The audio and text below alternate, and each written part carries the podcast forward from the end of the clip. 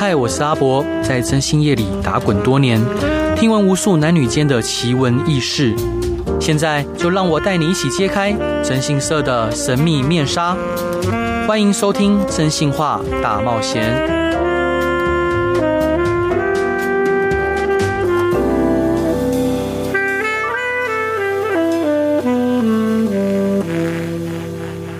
各位亲爱的听众朋友，大家晚上好，欢迎回到飞碟电台，收听由我真心是阿仔主持的《征信话大冒险》。今天邀请到的来宾呢，他从大学一年级开始哦，就投入了投资市场，透过系统化的方法以及风险控管，从十三万元的本金起手，九年的时间已经累积了超过三千万元资产。投资过程跌跌撞撞，经过不断的尝试与验证，最终呢，终于找到合适自己的。投资操作的逻辑与策略，现在手把手的教给大家，让我们来热烈欢迎最佳情绪管理者小黄凯军小鹿老师。Hello，欢迎您。Hello，大家好，我是小路 Louis。好，他刚最近出了一本新书啊，书名叫做《投资别再情绪化，让数据说话，用科学方法让本金百倍奉还》。嗯，为什么会想出这本书？这本书特色是什么？呃，我觉得这可能跟我自己的真实投资经历有关系。嗯，我的书名取名叫做《投资别再情绪化》。对，因为我自己观察到，以我自己在人生的投资经验当中，我其实以前是一个超级情绪化的人。哦，对，所以可能我们在投资理财的时候，会常常因为一些行情的波动啊，或者是一些消息面，可能导致我们做出一些很不理性、非常非常诡异的操作状况。对，所以我就想说，哎，是不是我们有用别的方法可以降低我们情绪化交易的风险，然后让我们的投资可以更加理性科学，这是我当时在规划这本书籍的一个主要的初衷啊。了解，所以呃，坊间投资理财的书籍有非常的多，当然标榜系统化的书籍也有不少。那这本书相较于其他的书籍，它有什么特别或特殊的地方吗？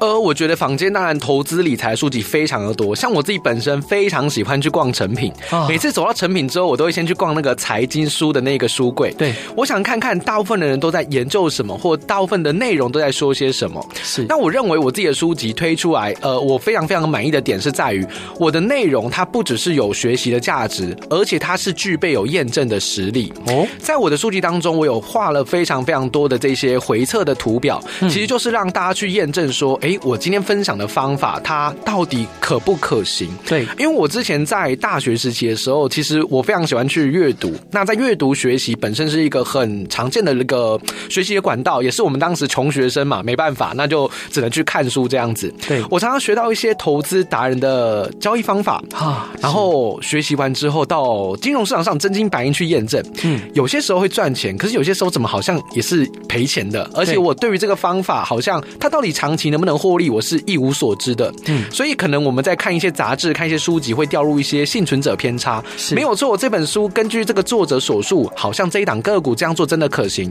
但不代表这个方法可以用在所有的股票上。所以我当时就发现有这样的一个 bug，那怎么办嘞？嗯，所以我就研究了一个方法，我把我们所学习到的金融交易跟金融投资的方法去进行历史的验证。嗯，我把它丢到历史所有的股票看看，它有没有共同的特性。嗯，所以在我的书籍当中，我附了大量的回测图表，去让你知道我今天跟大家分享的内容，它不只是学习上是有价值的，它还经得起历史的验证。好，了解。所以伙伴想请教您，就是投资，您说要克服情绪跟人性的弱点，那人性的弱点无非就是贪跟怕。那当然，如果我们偷偷完全用系统化交易可以避免呃这件事情哦，但是我们要如何去克服人性的贪跟怕呢？呃，其实人性的贪跟怕，我都会把它定调在于你因为没有自己的判断的标准啊，所以你才会因为市场的情绪波动或者是市场行情的波动，产生了贪婪跟恐惧的心理。对，所以我一直都觉得，如果你在金融市场想要稳定的话，建立标准它是一个最重要的事情。嗯、我们先不论这个标准是对还不对，我们要先确认就是你的投资方法能不能先想办法固定下来。是，像以我来说，我自己有一个判断多跟空的标准，嗯、我有判断一个行情转强转弱的标准。是，所以对于我来说，它只要有符合我不管其他的因素，它对我来说就是多头。嗯，或者是它只要符合我对于空头的定义，我不管外界的消息怎么去评价它，怎么去评论它，对我来说它就是空头的格局。嗯，只要你有办法一翻两瞪眼的去辨识出现在这是一个什么样的状况，有一个明确的标准，你就可以永远的去脱离情绪化交易，因为你知道什么叫做对，什么叫不对。建立标准是撇除情绪化、贪婪、恐惧一个非常好的方法。是，那想请教就是小鹿老师，就是在您的观点里面，什么样的数字可以算是好的营收？它是如何判定的呢？我们大家都喜欢在股票市场当中投资所谓的好公司。对，我常常会把这个问题去抛给所有的听众朋友。嗯，什么是好公司？对，什么是好公司？对，大家都觉得，哎，我要投资好公司啊。然后怎么在台湾的股票市场逛完一圈之后，会发现好像每一档都是好公司。对对。按照大家逻辑好像是如此，因为每一间公司都有它亮点的地方，对，所以我们都会评价，对，大家都是好公司。嗯，可是实际上怎么定义叫做好，这就是一个很难的问题。对，以我来说，我自己会去用一个数据化的方式来去定义它。嗯，例如这间公司它这个月的营收，如果跟去年同期相比，对，成长百分之五十以上，嗯，它就是被我所定义成为的好公司。哦，第二个重点就是这间公司的单季的获利，嗯，如果跟上一季相比。一样有明显的成长，超过百分之五十以上，那这也是我所定义的好公司。是，所以我所定义的好公司，它不是一个凭空想象，它不是一个凭借自己的感觉，而是它是用数据的方式帮我定义。那既然我们有数据定义了，我们就可以直接用一些看盘软体或者是选股的软体，轻松的帮我们选出我们所定义的好公司。是。那在我的新书《投资别再情书化》里面，其实我也分享到了非常多的内容，关于怎么挑选到好公司，以及好公司是否真的会有好的股价这件事情的验证。所以，如果你对于投资好公司你很有兴趣，但你不知道你的好公司是否真的经得起历史考验的话，这本书籍里面你可以去翻一翻，相信可以得到很多的一个结果。是小鹿老师，您刚刚有提到说，就是很多人因为呃，不管是追涨杀跌，或者是呃人性的贪跟怕，原因是因为没有自己的判断标准。但是，包括你书中也有强调说，避免情绪化交易跟追随消息哦。但是我们有时候难免会受到呃新闻世界跟呃，事件啊，跟消息面的影响，那你可以提供一些实际的操作建议来教听众，啊，如何在市场的剧烈变动中和新闻事件中保持冷静和理性吗？其实我常常会觉得说，大家在投资市场上受到消息面影响，这真的是人之常情。对，因为我们是人嘛，所以我们听到消息面，比如说你可能听到你的投资这间公司，它发表了一个利空的消息或利空的财务数据，嗯，哇，那你持有这样股票，你当下第一个想法一定是完了，对，完了。它可能明天就要大跌了，你一定会有很大的这种情绪波动。嗯，可是我会在这个过程当中去举一些例子。举个例子来说，像最近在台湾股票市场上有一档非常彪悍的股票，哇，叫做三二三一的伟创。嗯，哇，伟创，如果你对于它，你可能是一个老股民的话，你应该对于它的概念都停留在，哎，它就是一个定存股，我们的爸爸爸妈妈年代非常热爱投资的标的物。对，就是很稳定获利，然后也很稳定的配息。嗯，可是这间公司在当时选出来，我们的 App 里面。我的逻辑里面有选出来之后，行情一路往上推高。当时他公布了他第一季的获利数字，嗯，他第一季的获利数字只有零点零六元。嗯哼，哇，这是什么概念？零点零六元就是这间公司它差一点点就要亏损了。是。它只有赚零点零六元，那这样子的一个公司的获利样态，股价竟然能够大涨，一定让很多人跌破眼镜。嗯，可是我觉得市场就是一个博弈的状况。对，当你觉得它快要不行的时候，你认为主力会怎么思考？主力可能会觉得说，你既然认为不行了，对不对？好，那我就趁机赶快买上来，因为他的思考逻辑会跟你不一样。嗯，你着眼在于现在，他着眼在于未来。嗯，所以大家就是因为思考逻辑的不同，导致了不一样的结果。是，所以如果你在市场上，你可能会受到一些消息面的影响，受到消息面的干预，你不妨去思考一件事：嗯，如果真的像你讲的，股股票公司遇到了这么大利空。它为什么不跌呢？哦，是为什么呢？为什么呢？嗯，一定有你不知道的事情藏在背后。对，价格会忠实的反映所有的资讯跟预期，所以当你发现一个利空消息，不要慌张，你先看价格有没有跟着利空往下波动。如果没有，代表你多虑了。其实市场已经在反映未来的预期。你只要利用消息面的利多利空来检测股价到底有没有跟着波动，其实你就不会受到呃消息面直接性的影响，你反而可以更加理性的看待。其实市场根本不在乎这个利空，反而已经在面对未来的复。出想象空间了。是小陆老师，我想请教你，因为我非常好奇，就是呃，您在投资市场锻炼出来的心性，也一样会应用在你人生之中吗？例如说，呃，交女朋友，或者是谈感情，或者是跟其他朋友的交往。会耶，因为我呃不知道刚刚聊起来有没有发现呢？我好像是一个蛮蛮有呃蛮理性或者是蛮标准化的人。对，没有错，我在生活当中也非常的标准化。是，像我自己本身有自己在规划自己的行事历，那我的行事历也是跟我的呃判断逻辑一样，就是这件事情到底紧不紧急？对，它符不符合我对于人生未来的目标？我会把它做归类，归类完成之后再去做时间的排序。是，所以就是一个非常非常标准化、非常追求所谓的 SOP 的人啊。对，所以你说，哎，交易的这样的历程会不会改变了我的自己的嗯人生生活的样态，或者是我的习惯？绝对是会的。所以我现在变成每次只要接收到一个新的资讯，或学习到一个新的东西，我会马上去思考的是，我怎么把这件事情给标准化？是，我要怎么让它可以自动的运转起来？啊，所以它真的会严重影响到我怎么去生活。我觉得是完全完全贴合的。那你会因此去排斥一些无效社交吗？排斥无效社交吗？其实多多少少会，因为我们人的时间都有限，然后大家可能也越来越忙碌。嗯，但有一些可能社交状况，或者是这个社交的局，可能对我来讲，我认为它可能单纯的只能贡献我娱乐的效果。嗯，我可能会稍微思考一下。但是我觉得人生偶尔要娱乐一下也是很正常的，只是可能时间占比的部分会做一些调整，这样子啊。是，所以小鹿老师想请教您，在书中你提到说，科学投资需要依赖证据，而一般的投资常常受到感觉的影响。那您可以解释一下科学投资跟一般投资之间的区别吗？一般的投资，大家都是怎么去选择股票的？嗯，其实蛮多人都是去看脸书的社团啊，哦，报章媒体杂志啊，今天的这个呃头条是哪一个板块啊？是面板吗？还是 AI？还是伺服器？嗯，大家可能会去着眼在于现在最夯的那个标的。对对，所以会基于这些最夯的标的物去研究它，去钻研它。哎，有没有这个领域其他的个股，然后营收也不错的，业绩也不错的？嗯，你就会发现到我刚刚讲到两个字叫不错，没错，是在一般的投人投资的过程当中，都会用主观的方式去选。哎，这间公司看起来不错，哎，嗯，对。那什么叫不错？我常常会再抛这个问题回去。是，所以在一般投资来讲的话，也蛮蛮蛮容易受到自己的情绪跟主观影响的。哎，我认为 AI 可行，所以我就去找 AI 的股票，然后来去觉得好像还不错的公司去进行投资。对。可是我觉得这样子投资历程当中，你其实会没有太大的底气。嗯，因为老实说，你这一次出手有多少的胜率，你有把握吗？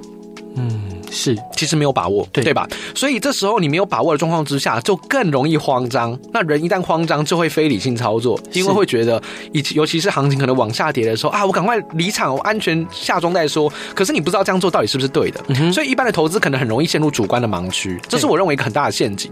那科学交易比较不一样，科学交易就是我们会先利用一个很标准化的方式进行选股，也就是我们的选股跟主观一点关系都没有，嗯，是建立了一条一条的标准。对，在经过了呃，我们我把它举例成像筛子一样，我们把全台北股市一千八百档股票丢到我的筛子进行筛选之后，嗯，包含了基本面、技术面、筹码面的筛选，嗯，那筛选出来的个股就是符合我们要的逻辑、符合我们要的样态的标的物。对，那这样的一个标的物，我们经过历史回测知道，哎，我这样子的方式去出手的话，胜率有百分之七十。是，这跟一般的投资完全不一样。一般投资是没有底气的，嗯、但是科学投资人不一样。我知道我用这样的方式去做投资，历史长期来看胜率七十趴，所以我一出手我就很有把握。我虽然不一定不。一定这笔单会获利，但百分之七十是获利的，所以我就会增加我的底气。那再加上，因为我已经有 SOP 的标准化的流程，所以我进场之后，我知道该怎么出场，我知道该怎么呃停损停利。那其实实际上你就很安全且很稳健了。所以你既然很稳健了，很安全了，你当然就没有什么情绪化的一个风险。所以我常常说，用科学交易的人都超无聊的，对，因为他每天的工作就是哦看盘，然后下单，然后。等停利停损就结束了，是，所以很多人会常问我说：“哎，小鹿小鹿，某一档股票它为什么会大涨？”老实说，对于我们这种科学交易的人来说，我根本不在乎它为什么会大涨，嗯，因为你知道的理由也不一定是真的理由啊。对，因为很多的消息面很混乱嘛，所以反而不要去想太多，用科学化的方式把你的投资理财标准化，你才有机会真正迈向稳定。是，所以伙伴，您这一段想要分享给大家的歌是周杰伦的《超人不会飞》，为什么想分享这首歌呢？我觉得这首歌，呃，我蛮喜欢他的这个，呃，他的。节奏吧，还有它的这个旋律，其实它里面是要跟大家讲说，就是每一个人其实都有自己的极限。你可能认为，哎，我们好像在市场上是一个很厉害的 Superman，我们是个超人。对。可是超人难道他就一定会飞吗？他其实也不一定啊，他可能也会有遇到自己的难题，遇到自己的困境。对。甚至超人有时候也是相当孤独的。是。我觉得这个心境跟我自己在做科学交易的概念一样，因为其实科学交易跟市场上主流的分析学派完全不一样。嗯。所以我常常会觉得说啊，我走的这条路好像没有获得市场认同，好像市场上并没有很主流去认识这件事情，所以会觉得即使是一个很 Superman 的人，还是觉得哎，也是会遇到一些我们心灵上的困境的时候。所以想跟大家分享这首周杰伦的《超人不会飞》，让大家去体悟一下啊，原来超人也是会有不会飞的时候。好，我们一起来听这首歌吧。Hello，各位亲爱的听众朋友，大家晚上好，欢迎回到飞碟电台，收听由我征信社阿仔主持的《真心话大冒险》。今天邀请到的来宾是最会用小钱赚大钱的黄凯军小鹿老师。Hello，欢迎您。Hello，大家好，我是小鹿 Louis。他刚出了一本新书哦，这本新书叫做《投资别再情绪化》，然后副标题呢是“让数据说话，用科学方法让本金百倍奉还”。那兄弟，我想请教您，就当初啊，因为你在书中有提到说你在大一。的时候开始了投资这条路，你怎么会有这样的 sense？其实当时也 讲讲实在一点，其实有点被迫学习。增援的方式就是扩大我的收入来源。嗯，当时我在呃读大学的时候，我的家人帮我出了我的第一期的学费。我读的是台北教育大学。对，那第一期的学费出完之后呢，我的爸妈就给我一个非常严峻的考验，就把我的银行的账户的钱全部领光光。啊？为什么？因为他想让我体验看看社会的残酷，想让我知道一下社会没那么好混的啊。所以呃，要把钱领光这件事情是很麻烦的，因为你要临柜，连最后一块钱都要全部领出来，这是非常非常麻烦的事情。所以，呃，我的爸妈也给了我这么好的机会，让我来市场，让我来社会磨练这样子。啊，那当时，哎，一一下子调到台北教育大学，然后缴了第一期的学费，嗯，我马上面临到第一个困境就是，完了，我要怎么生活下来？我的生活费哪里来？对，所以当时我就马上面临到这样的困境。嗯，根据我自己的观察，在大学生里面，我觉得赚钱最快的方式就是做补习班老师啊。所以当时我刚好又是就读教育学系，对，所以我就凭借着教育学系这个，呃，你说光环吗？或者是这个领域的优势，我就在。台北的补习班到处去兼职，到处去任课这样子。嗯，那在当时其实哎、欸、也获得了非常非常好的一个收入。是，当时的收入来源。很惊人哦！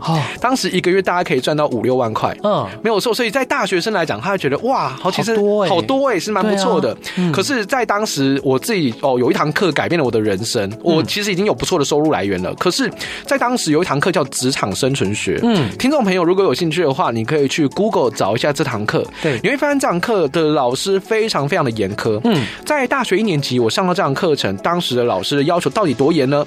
老师发给了我们每一位同学一张打卡。卡纸，嗯，也就是大家在上课的时候会放一个打卡机在前面，嗯，您只要今天不管任何的理由，你只要迟到打卡，嗯，你就不用来了，这学期绝对不会过，是。非常非常严格。对，在上课的时候，老师也要求大家一定要穿着正装，然后也一定要哦，不能吃早餐，这是基本的，然后要模拟那种职场的礼仪，嗯，所以当时其实有点震撼教育，哇，原来社会跟我们高中大学生那时候刚想到的东西其实不太一样，嗯。那也是那样的课程，老师跟我们分享了一个我们人生出社会之后可能会用到的一些支出。对，算了一下发现，哇，不对，如果我只有五六万块，好像没有办法办法达到我的理想中的水准。嗯，所以在当时我就发现，说我是不是要想办法去扩大我的收入来源？是，所以在那时候我就从那个契机开始，我就下定决心，我要好好努力学习投资。嗯、那也就是在那个时间点开始往投资这个领域发展啊。是，所以兄弟，你口才这么好，这么流利，也是那时候在呃补习班兼课的时候。所锻炼的吗？还是天生的？其实是国小哎、欸，因为我从国小开始，每一次可能老师有那种分组的上台报告，永远都是我上台分享。我觉得可能是我有我比较有勇气，就是我比较不会怕面对群众，嗯、所以每一次在上台发表的时候，几乎整个小组的成员都是推 推我上去发表这样子。是，那从小学一路练到现在，其实就是讲话的时间多了，然后面对群众其实也完全没有任何的恐惧。那、嗯、你就会慢慢发现，其实没有什么好害怕的，甚至我很享受这个舞台，因为我很喜欢跟人互动，我觉得。跟人互动、跟人分享，或者是去呃。分享一下我自己的理念，然后跟大家交个朋友，都是我非常喜欢做的事情。所以我觉得我的口才或许应该就是从呃从小到大这样一路练习过来的。是，所以兄弟想请教您啊，您在书中有提到科学投资能够帮助投资者克服人性弱点，你可以列举一些呃例子吗？就是您如何用科学方法来克服人性弱点的例子。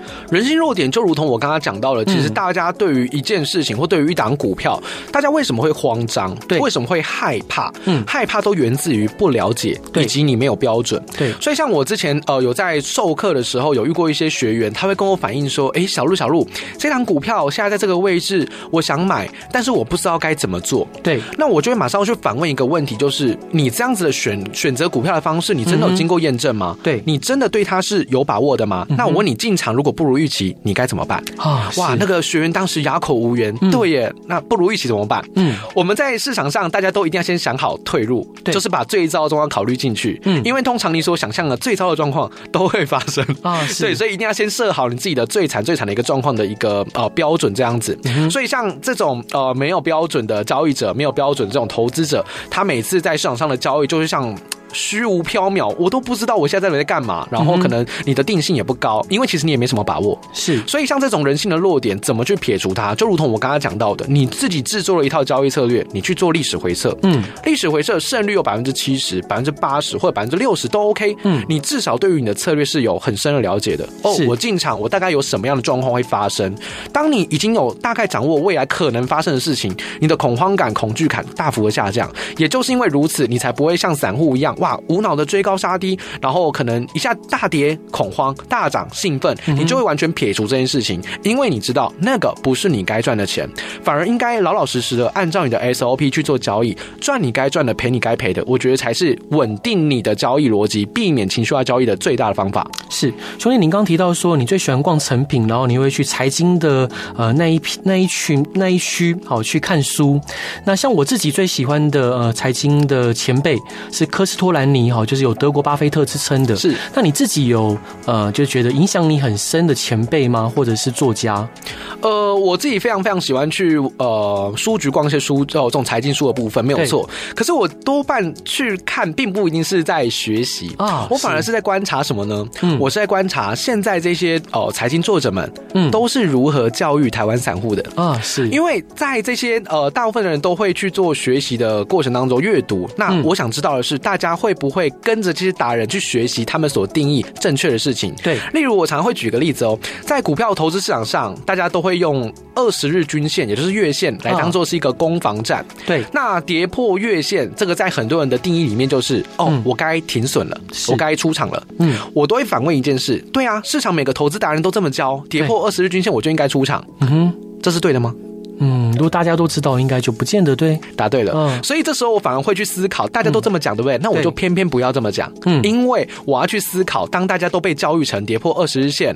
就要进行卖出，我是主力，我会怎么做？嗯，市场散户全部人都知道，跌破二十日线要卖，我就故意让股价跌破，嗯，再把你买上来，让你不小心卖出去。嗯，对，所以我就会思考到的是反市场的逻辑，大家都这么说，嗯，那这件事情到底对不对？我们能不能反着它去学习一些新的知识？嗯，所以在我的新书里面，我有去帮大家去做回测，例如跌破二十日均线、月线，它真的是可行的吗？书中翻开答案，相信会让你很惊艳。原来你想的答案，它不一定是正确的。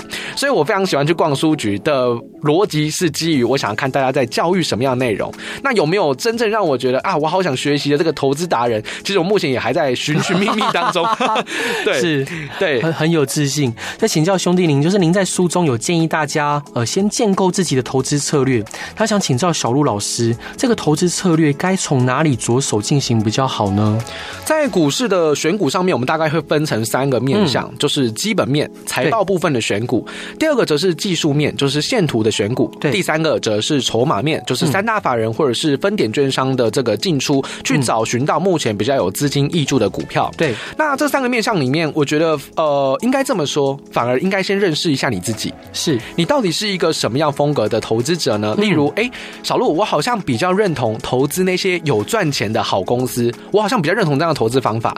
又或者是有一些呃，尤其是年轻人，他可能更加认同的是，哎，最近外资投信有在买的股票。对，他比较认同筹码面这种短线的指标，嗯，所以我觉得呃，每一种风格都有它的优势，都有它的劣势，反而不用跟风去选择一个看似好像大家都认同的方法。你应该先问问自己，你认同哪一个？是，如果我是一个，哎，我好像比较认同基本面的，那你就可以从基本面的部分去进行着手，去研究哪一些基本面的选股因子对你来说是有帮助的。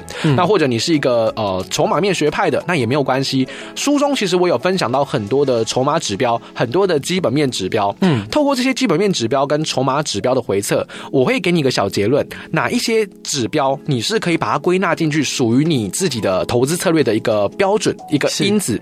那这些效果都是相当显著的，是你可以直接复制的。嗯，所以我觉得认识完自己之后，选择自己适合的领域去钻研，然后挑选到适合自己的因子来建构属于自己的投资策略，是相当有效率的一个做法。嗯，现在想请教小鹿老师，就是每一种投资，呃，设定停损点是非常重要的，包括人生也是一样。那以你的投资策略里面，投停损点该如何去设定，然后避免凹单呢？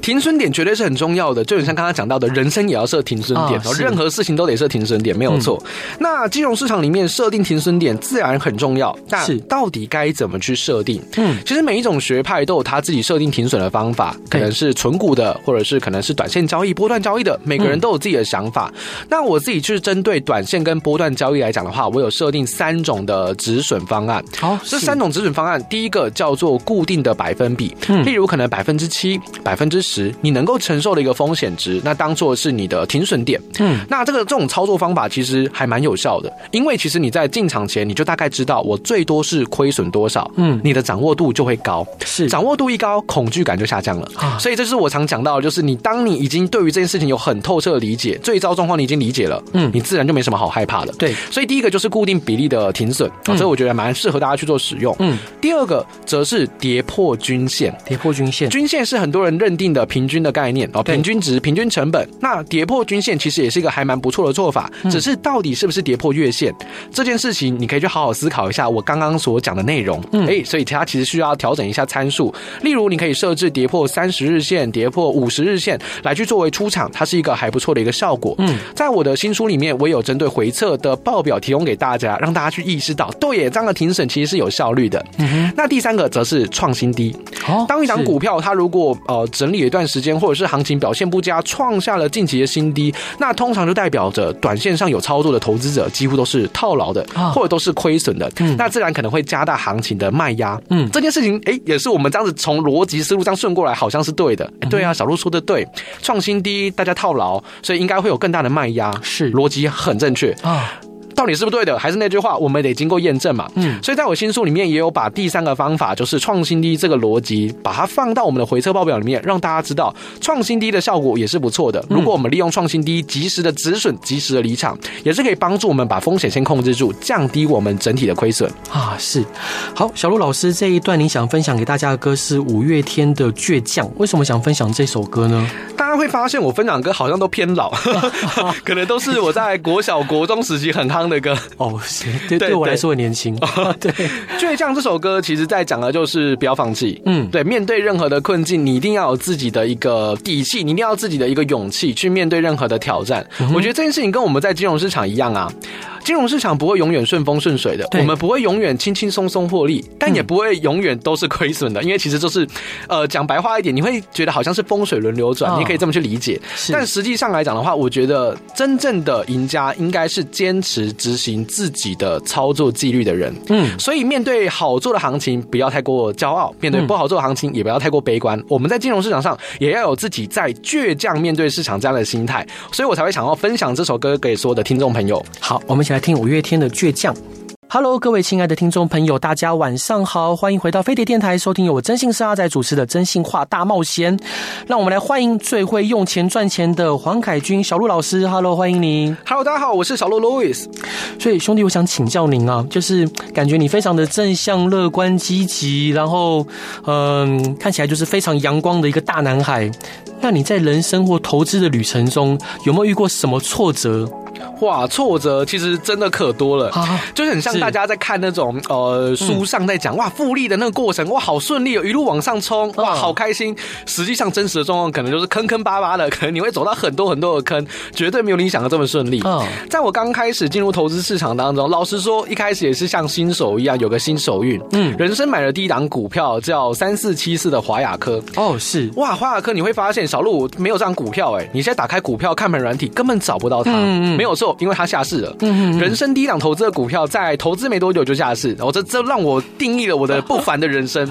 我从那时候就知道，我一定是要走一个很不平凡的人生的这个样貌，哪有那么厉害的？是当时投资这张股票，当然它下市，但它是被溢价并购下市。嗯，所以在当时其实这张股票被拉抬到三十块钱，我的成本是二十二块。对，当时让我赚了好几根涨停板，哇！我当时信心爆棚，会觉得原来股票这么好赚，原来股票这么的轻松。是，所以在当时就整个信心大爆发，然后也会觉得哇，我很有兴趣往这个领域发展。对对，一开始绝对都是这样的，每个美好的故事开端都是看起来这么美好。嗯，可是我还记得很印象，印象很深刻的是在二零一五年，二零一五年八月二十四号。哇哇，每次只要讲到这个时间，大家给我的一个问题就是：小鹿，你为什么记得这么清楚？嗯，因为那天好惨，哦，那天真的好惨。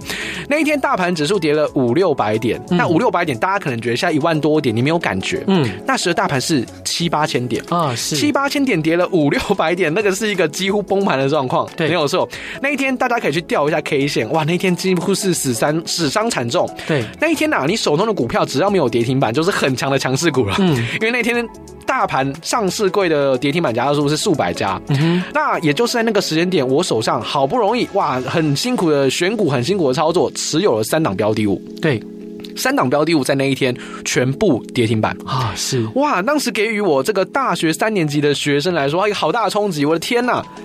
我的天呐，三档股票可以同时跌停板呢，是，所以当时一天的净值大幅的缩水，有让我吓到。嗯，哦，让我吓到之余，我就慢慢去思考，我犯了什么错啊？我到底为什么没有去避开这样的行情？嗯，就在当时，我就意识到我的问题在于，我错把反弹当回升了。嗯，哇，没想到它只是一个反弹，我却以为它是一个多头行情的开端，猜错了。是，哦，讲讲讲讲白一点，就猜错了。那猜错状况之下，深自去检讨一下，其实我自己学过逻辑，早就告诉我这里是不能去做股票的。嗯，那为什么我还在这边去做操作呢？原来是 formal 感。哦，这几年这几年 formal 感这个名词很容易被人家提及，嗯、就是错失恐惧症。是，当你看到隔壁朋友在赚钱，对，你的同学在赚钱，你的同事都在赚钱，对，你会有点心痒痒的。哎、欸，好像好啦，虽然他不是多头，但大家都在赚钱呢，我好像丧失了警戒心，我就赶快丢进去。嗯，也 也就是因为这样的恐惧感，所以就让我们觉得啊，好像丧失了这一种。担心的感觉，然后我就跟着一起跳进去了。结果这一次的战役很惨烈，我大概赔了有哇十几二十万有。而十几二十万，大家可能会觉得那没多少钱啊。对大三学生很多，对大三学生那是快要，就是他很大很大的比例了。对，所以其实那一次的一个经验告诉我，就觉得嗯。我是不是要想办法稳定下来？我不要再跟风了，嗯，因为我不要再受别人的情绪影响了。嗯、我应该想办法有自己的判断逻辑。所以从那时候大二大三开始，我就很坚定的我要走科学交易。嗯，所以我研究科学交易也已经好多年好的一个时间了。那我最后就呃统整出来，我们该怎么去辨识多空？我们该怎么去找到适合操作的标的物？我们该怎么理性的设置止损？嗯，也就是那时候开始，我才慢慢的去迈向所谓的稳定获利啊。是对，想请教兄弟您，就是呃，因为你也教了很多的学生，好，你也很乐于分享。是，那有没有什么样的学生让你印象深刻的？呃，我之前在呃教书或者是演讲的时候，其实我之前有到那个台南的成功大学去进行一个学期的授课。嗯，当时其实我觉得还蛮好玩的啦，就是呃，我那时候去授课的年纪是在二十五、二十六岁，很年轻。那当时台下的学生也都是二十几岁。对，大家一开始会有个小小疑惑是啊，老师怎么只大我三岁？会觉得非常的尴尬，尤其是在大学的一个课堂里面，然后老师。现在才大我三岁，对。那其实，在当时我有面临到蛮多的学生，也蛮有趣的，因为我觉得说这些大学生他们其实都是很有兴趣去学习，嗯，财经、学习投资，但他们没有一个好的管道，所以当时有了这堂课程，我去那边授课之后，其实获得很大量的回响啊。我在当时成功大学的选课系统里面是第一个人数额满的课程，嗯，只花了四十秒就额满，哇，让所有的老师连他们教务处老师都很惊艳，他们学校从来没有发生过四十秒内秒杀的课程，嗯，所以就显见所有的大学生。其实很有兴趣学这个的，对。那在当时，我觉得有一个还蛮好玩的体验，就是说，这一些学生他们在学习的过程，他们几乎是一张白纸，对，几乎没有学习过任何的一个交易的知识、投资的知识。嗯，我认为这其实是一个好事情啊，因为没有被外界的资讯给污染到，是他们才不会哎每天都东听西听，找一堆奇怪的方法。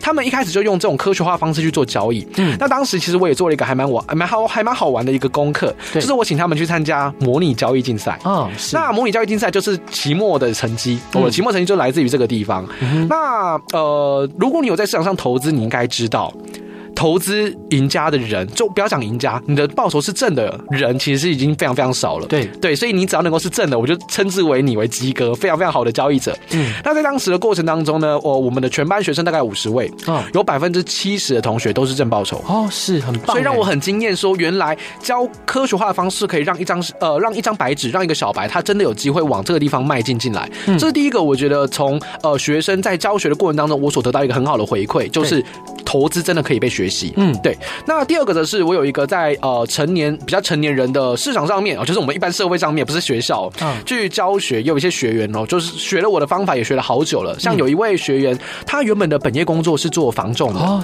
对，那他做了大概有呃跟着我学习做了三年左右。那大家也都知道这两年的房市不太好，对吧？房市状况是没有那么优异的，他也可能好久没有卖出房子，没有很好的收入，都只有零底薪这样子。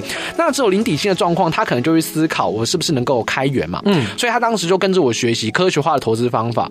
他以前也是一个超级主观的人，他每天都在探究为什么这样股票今天要涨，嗯，今天为什么要跌，我都马上会反问他一句：你知道又如何？嗯，他知道了这件事情对你的投资一点帮助都没有。啊，反而他从那时候开始被我点醒，哎，对，其实我根本不需要去知道，因为知道了也没有用的，对，反而还是先把我们的投资理财的规划，把它条条列列的给它条列出来，嗯，让我们有一个很明确的投资理财的交易方法之后，他根据这样的方法去做 SOP 的交易，不带任何的情绪，他从此再也不问我为什么这张股票涨或跌，因为他知道一点都不重要。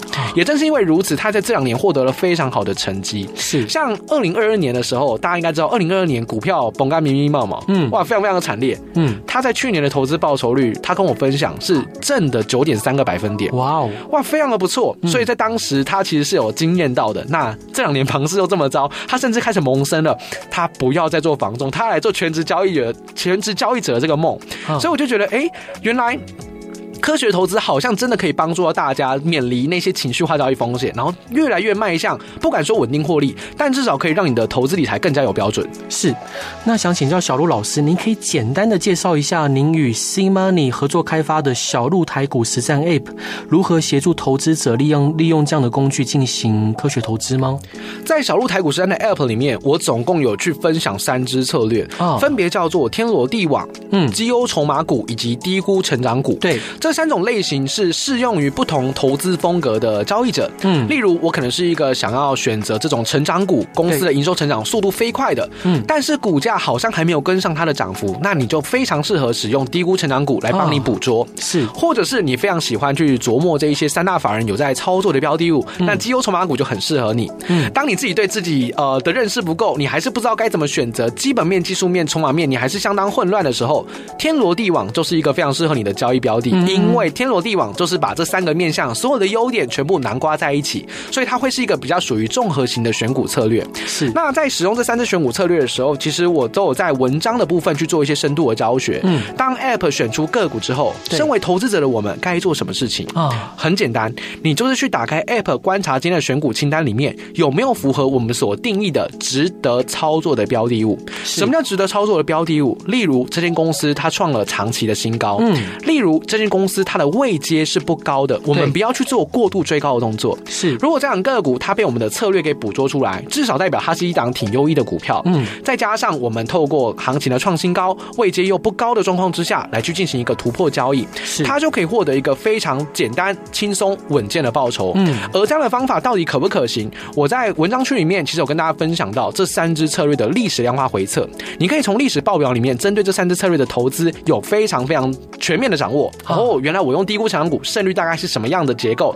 它历史来看损益曲线长得如何？是否符合你的一个期待？嗯，所以当你认识完自己，知道自己适合什么样的交易风格之后，使用我们的 APP 去进行选股，然后去进行操作，你就会发现完全不需要看盘就可以达成 SOP 的交易逻辑。你再也不用整天去追消息、研究股票，不用了，你只需要点击 App 看一下今天的选股操作。停损停利一直重复就可以了，所以就如同我刚刚前面有分享到的，我是一个超级 SOP 化的人。啊，这件事情能不能被重复的复制，是我很是我所坚持的，所以我才会把这样的逻辑理念跟 C-Money 一起合作，开发出了小鹿台股实战的 App，希望可以协助所有的投资者能够更加理性务实的操作 SOP。是，感谢小鹿老师今天精彩精辟的分享，他出的新书《投资别再情绪化》，现在在各大书店还有博客来都买得到。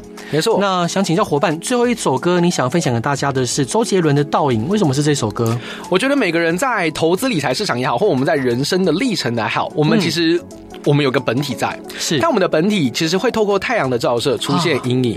对，那这样子的一个阴影，这样子的一个倒影，其实你会发现它有点类似于我们的行为跟我们的一个财富的状状况。对，我们人是这个主体，我们的行为会影响到什么？会影响到我们的倒影。是，所以我们人在行动的过程，我们在做决策的过程，你千万不要忘记了，我们人很主观，我们人做了一些选择，做了一些决策，最后会反映到你的。倒影上面，你的资产上面，是，所以我希望大家可以透过这首歌，好好去思考一下，我们人在做的所有事情，是否都会影响到未来的财富。所以选择大于努力，我很常跟大家分享这句话。嗯，所以选择一个你认同、适合的交易方法，才有机会真正的让你的财富能够获得稳健的增长。那希望跟呃这首歌周杰伦的倒影送给大家，可以有很高的一个深度的理解。好，再次感谢小鲁老师今天就是非常用心，而且非常深入浅出的分享，真的非常谢谢你，而且我相信您未来一定会大放异彩。谢谢，真的好，也希望大家各位听众朋友喜欢今天的广播内容，也希望大家可以真的就去呃看一下这本书《投资别再情绪化》，